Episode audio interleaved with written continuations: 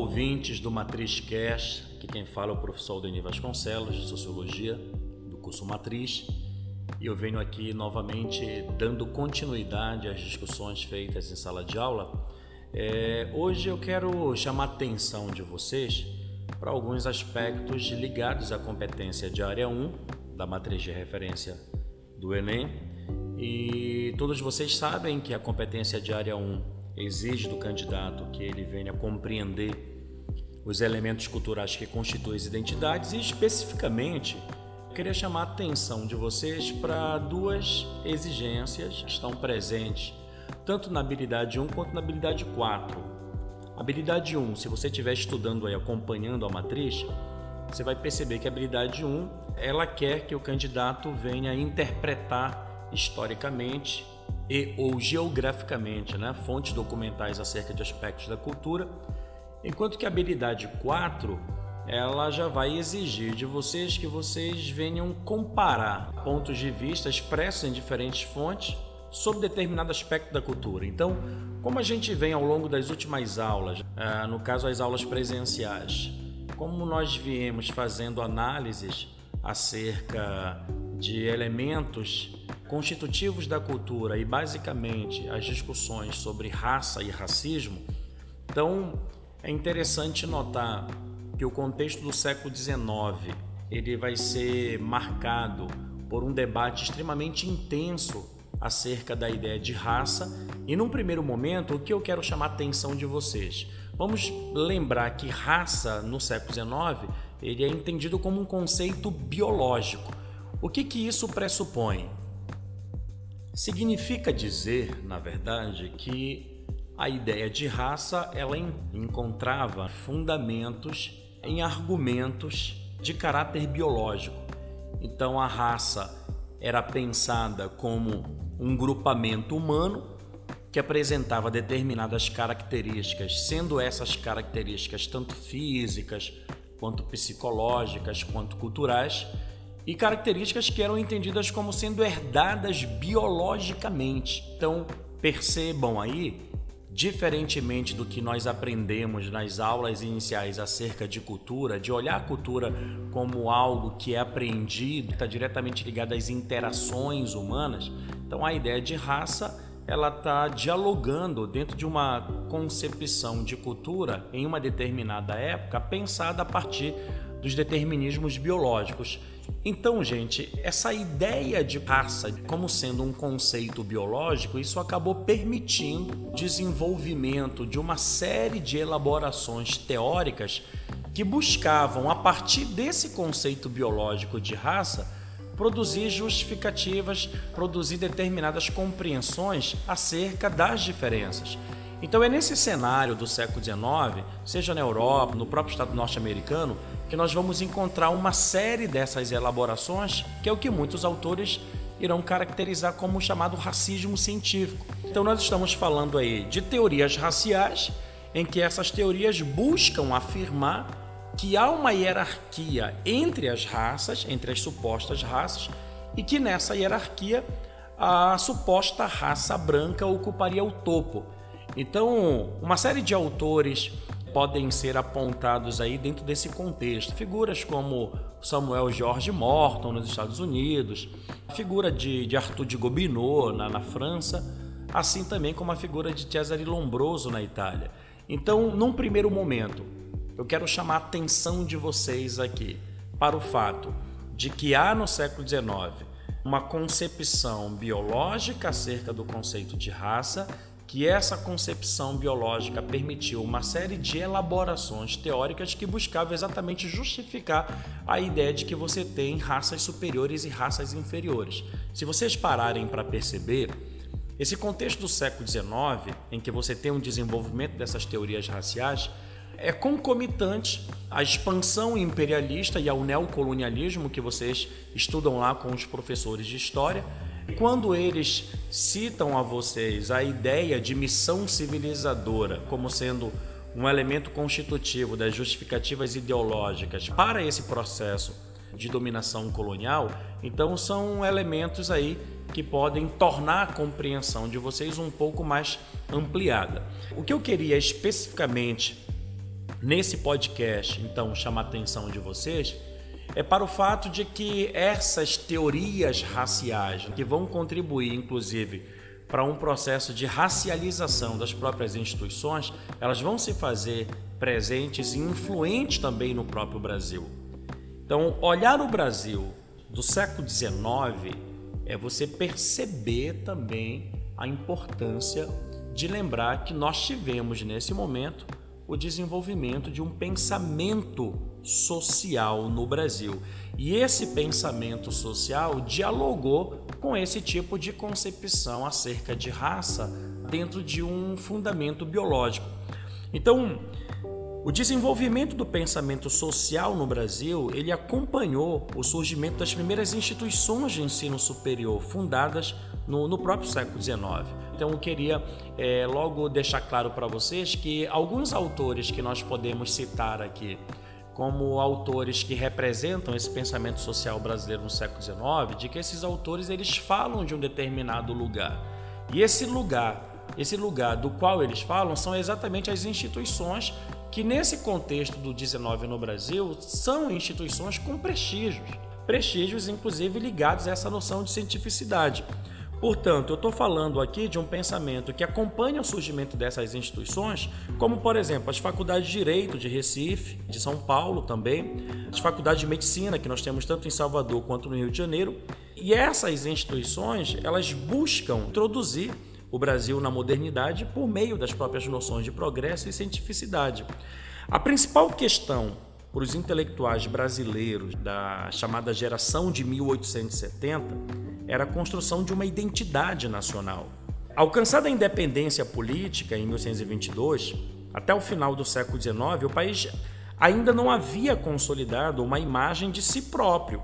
A ex-colônia, né, como nós podemos dizer, precisava afirmar-se como uma nação independente, o que requeria, na dimensão simbólica, a criação de uma identidade nacional. Então é interessante situar o Brasil aí no século XIX. O que, que você tem? Em 1622, a emancipação política, então, fala de um país independente isso acaba também demandando a ideia de uma memória, uma memória coletiva, forjar uma história nacional. Então tu tens em 1922 a emancipação política, na década de 30, se vocês forem pesquisar mais a fundo, década de 30, um elemento importante aí também é o surgimento do Instituto Histórico Geográfico Brasileiro, IHGB, né, que vai ter um papel importante em reunir alguns homens de letras no sentido de interpretar a própria sociedade brasileira.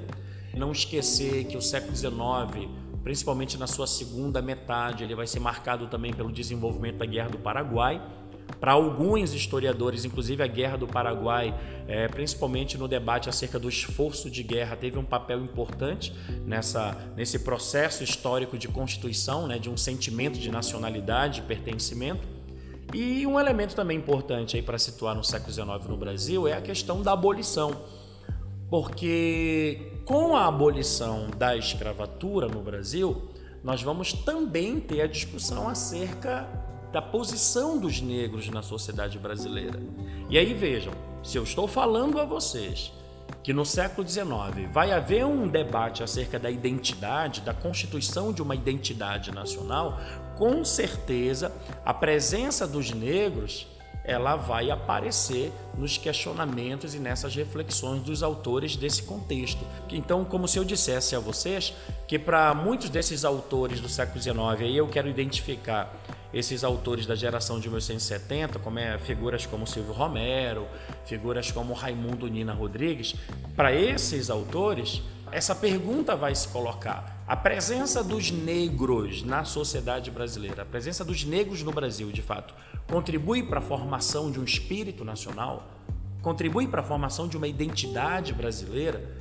Então, hoje, né, vocês poderiam afirmar que sim, mas eu com certeza afirmo aqui para vocês que para esses autores do século XIX, a presença do negro ela marca negativamente a sociedade brasileira. Inclusive para alguns, a presença do negro no Brasil, ela seria inclusive a causa do atraso da própria nação. Então, o problema que os cientistas sociais se colocavam era o da existência e características da brasilidade. A heterogeneidade cultural existente no Brasil, consequência direta da heterogeneidade racial, era percebida como um empecilho à ideia de nacionalidade. Então, como mostra a, a, autora Maria Isaura Pereira de Queiroz, para aqueles intelectuais, a persistência de costumes tidos como bárbaros relativos aos povos aborígenes e africanos constitui uma barreira a uma identidade nacional homogênea. Essa identidade nacional concebida segundo os moldes da civilização europeia deveria abarcar as noções de desenvolvimento econômico, de modernidade, de progresso, o que era impossível mediante a persistência dos complexos culturais aborígenes e africanos. Dessa forma, estabelecia-se nos primórdios do pensamento social brasileiro uma relação mais ou menos direta entre raça, cultura, nacionalidade e modernidade. Então eu poderia aqui resumir rapidamente isso para vocês dentro da seguinte perspectiva: eu tenho, num plano internacional, eu tenho a, a difusão de teorias raciais, eu tenho o desenvolvimento da expansão imperialista e o neocolonialismo, elementos esses sendo sustentados por essas perspectivas racialistas que afirmam a ideia de que existem raças superiores, como a raça branca, e raças inferiores, como a raça negra. Essa influência vai se fazer direta no Brasil. O Brasil no século XIX, em função daqueles fatores que eu citei para vocês, é um espaço onde vai se fortalecer o debate acerca da identidade. E aí a questão que se coloca para os autores da geração de 1970 é se a presença dos negros é algo que vai contribuir ou não para a formação dessa identidade. Então, o caso do Silvio Romero, né, por exemplo, do Recife. Romero ele chega, inclusive, gente, a afirmar que a solução para o Brasil seria a miscigenação. Por quê? Porque acredita-se que a miscigenação poderia produzir mestiços superiores. Então, é um tipo de, de percepção que, inclusive, vai dar base para a ideia da tese do branqueamento no Brasil. Então, muitas pessoas acham que o Brasil do século XIX, quando você tem é, um incentivo para a vinda de imigrantes para o Brasil, muitos entendem que isso só se dá em função da economia cafeira, o que não é verdade. Nós não vamos negar aqui a demanda acerca dessa questão da mão de obra. Então, nós podemos sim fazer essa vinculação entre imigrante e a questão do trabalho livre, mas não podemos esquecer que o Brasil do século XIX está em curso esse projeto cultural. Então, o incentivo para a vida de imigrante se dá tanto por uma questão econômica, mas também em função dessas discussões acerca da possibilidade do branqueamento. O Raimundo Nina Rodrigues, que se forma em medicina na Bahia, desenvolve todo um trabalho né, no cenário baiano, o Raimundo Nina Rodrigues, ele de alguma forma é um tanto, parece haver uma, uma certa semelhança com as ideias do Cesare Lombroso na Itália, porque se vocês forem lembrar nos estudos que nós fizemos em sala, o Lombroso ele, ele parece demonstrar uma crença acerca de uma suposta relação entre o comportamento moral do indivíduo e, e a própria fisiologia humana. Então, isso na obra do Raimundo Nina Rodrigues, isso parece algo muito visível. Por quê? Para o Raimundo Nina Rodrigues, a razão do atraso e dos desequilíbrios da sociedade brasileira encontrava-se nas misturas raciais e culturais que aqui existiam.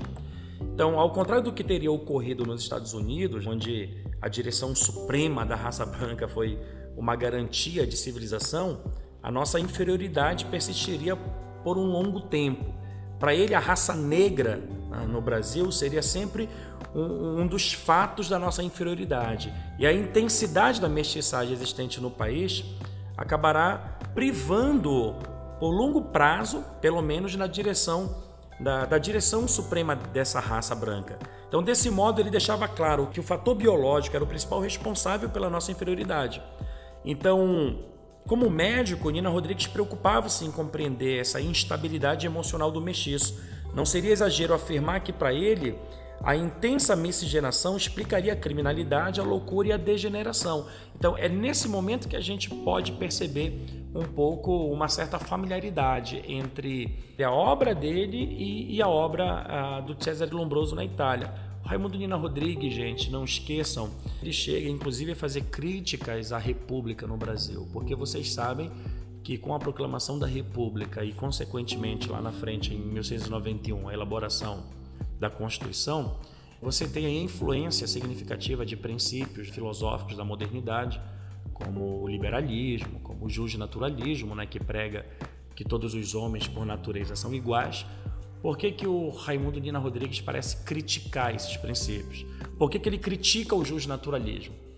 Por que, que ele diz que o justnaturalismo é uma concepção filosófica obsoleta? Porque, veja, se o justnaturalismo aponta para a ideia de que a natureza fez todos os homens iguais, portanto, todos os homens devem ser concebidos como iguais por natureza, ele diz que essa é uma concepção obsoleta, porque a ciência, e aí vejam sempre esse discurso, nessa, é, sempre reclamando essa dimensão de cientificidade, porque ele diz que no seu momento a ciência provava que os homens não poderiam ser considerados iguais por natureza porque eles eram desiguais pela sua própria raça. Então percebam aí nesse momento o quanto que para ele pertencer a uma determinada raça já seria uma predisposição para comportamentos, né, como comportamentos criminosos, né, como comportamentos vinculados à desonestidade ou à promiscuidade. Então, o meu podcast nesse momento é exatamente para chamar a atenção de vocês para essa questão. Pensar o Brasil do século XIX é você perceber que nos debates acerca de raça desenvolve-se também no Brasil um pensamento social que vai estar muito influenciado por essa questão biológica acerca dos fundamentos da ideia de raça, e isso com certeza produziu grandes consequências nas sociabilidades brasileiras. Isso com certeza marcou profundamente a nossa sociedade. Então, essa perspectiva um tanto negativa né, acerca da presença do negro uh, na sociedade brasileira, esse cenário ele vai começar a, a, encontrar uma mudança, principalmente nas primeiras décadas do século XX, quando a gente tem a Semana da Arte Moderna. Então, num primeiro momento, eu estou mostrando para vocês que no século XIX, com a chamada geração de 1870, onde eu citei nomes como Silvio Romero, como Nina Rodrigues, onde eu poderia incluir outros nomes, Tobias Barreto, Euclides da Cunha. Então, o que, que nós temos na geração de 1870?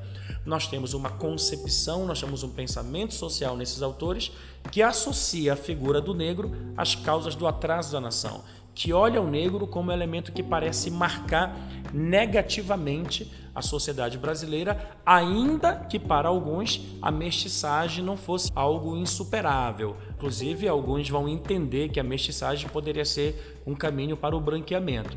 Então, o próximo passo que a gente vai comentar num outro podcast é mostrar como é que essa concepção negativa acerca do negro, como é que ela passa a ser superada, como é que ela vai se transformando no Brasil. E isso vai ser possível em função da Semana da Arte Moderna já nas primeiras décadas do século XX. Então, agradeço a todos vocês. Vamos aguardar até o próximo podcast para a gente perceber como é que vai se constituindo e perceber o quanto que raça sempre deu e ainda hoje dá o que falar no Brasil. Até mais.